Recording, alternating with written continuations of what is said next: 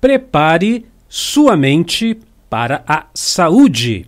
Olá pessoal, eu sou Cris Almeida e você está em Terças de Saúde. Muito obrigado pelo seu like, pela sua presença, pelo seu compartilhar esse vídeo com as pessoas que você ama. Prepare sua mente para a saúde. Ontem, que foi segunda-feira, eu gravei um vídeo chamado Prepare sua mente para a prosperidade.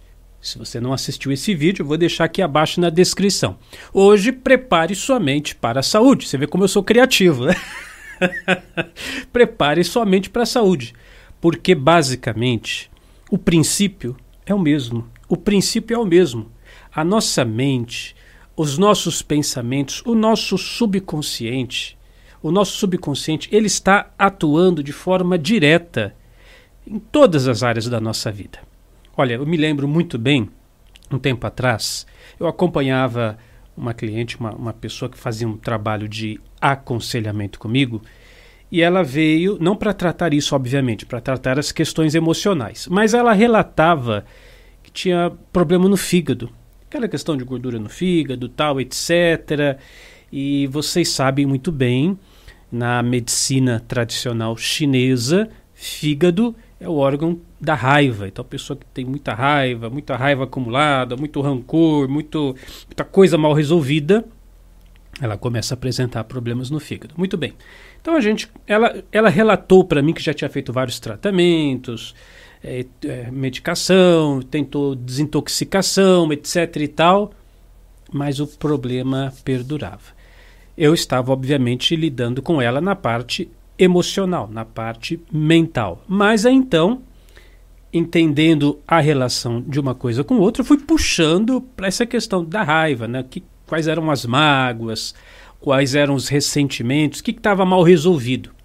E ela relatou para mim que tinha muita raiva dos pais, do pai e da mãe. Porque quando ela era criança, o pai e a mãe tinham que trabalhar tal e deixaram ela com, morando com a avó, com os avós.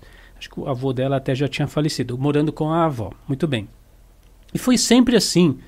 Então ela re relatava que não tinha atenção dos pais, que os pais iam lá só no final de semana e ficava pouco tempo já ia embora, tal. E claro, cada história é uma história diferente, cada pessoa interpreta as situações de forma diferente. Talvez você passou por situações assim, mas no caso dela, ela ficou acumulando raiva dessa situação. Ela, ela se sentia mal com essa situação e já adulta acabou desenvolvendo então um problema no fígado. Então nós começamos um trabalho de prática de deixar o passado para trás, né? O que passou, passou. Seus pais fizeram aquilo que eles sabiam, aquilo que eles podiam, aquilo que eles entendiam que era o certo naquela época e, e abandonar o que já foi e praticar o perdão. Inclusive, eu passei para ela um áudio, até fazer propaganda. Olha aqui na nossa loja virtual, lojadamente.com, eu entreguei para ela o áudio Praticar o Perdão, que está disponível para você baixar lá na nossa loja virtual. Praticar o Perdão.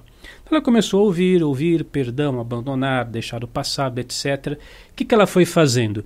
Preparando a mente dela para a saúde. Está entendendo onde eu quero chegar? Preparando a mente dela para a saúde.